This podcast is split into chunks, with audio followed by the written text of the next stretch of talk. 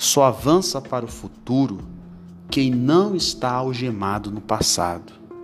Talvez você, meu amigo e minha amiga que me ouve neste momento, se sente preso, se sente presa. Você quer avançar, o futuro está diante dos seus olhos, mas você tem uma sensação que algo está te segurando, te prendendo, te algemando.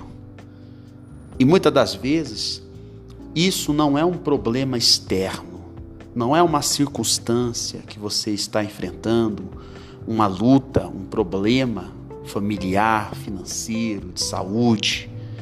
Muitas das vezes, o problema está muito mais profundo do que você imagina. Há quem está preso, algemado ao passado, por conta de um pecado.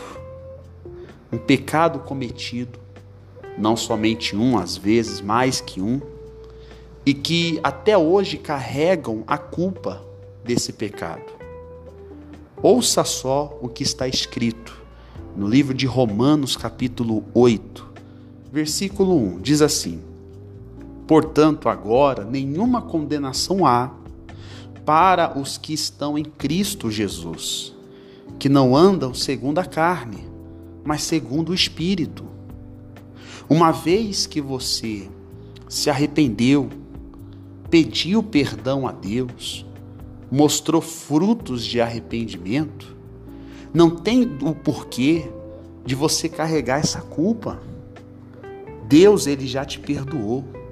Deus ele já limpou o seu histórico vamos dizer assim, o seu passado de pecado. Não fique se condenando. Não permita que essas algemas venham te segurar, venham te impedir de ir para frente, de andar, de seguir adiante. Deus ele tem coisas grandes para você. Deus ele tem coisas e ele quer realizar coisas grandes através de você. Mas se você ficar preso, presa ao passado, ao pecado cometido lá atrás, uma vez que Deus te perdoou, meu amigo e minha amiga, nenhuma condenação há. E se tem uma acusação, saiba de uma coisa, não vem de Deus, porque Deus ele já te perdoou. Essa acusação vem do diabo. Então quebre essas algemas. Não permita que o diabo venha te algemar através da condenação por algo passado. Entenda uma coisa: só avança para o futuro que não está algemado no passado.